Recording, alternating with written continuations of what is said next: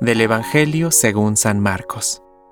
Jesús entró nuevamente en una sinagoga, y había allí un hombre que tenía una mano paralizada. Los fariseos observaban atentamente a Jesús para ver si lo curaba en sábado, con el fin de acusarlo. Jesús dijo al hombre de la mano paralizada, Ven y colócate aquí delante.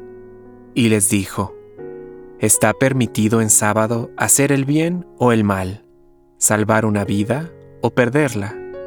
Pero ellos callaron.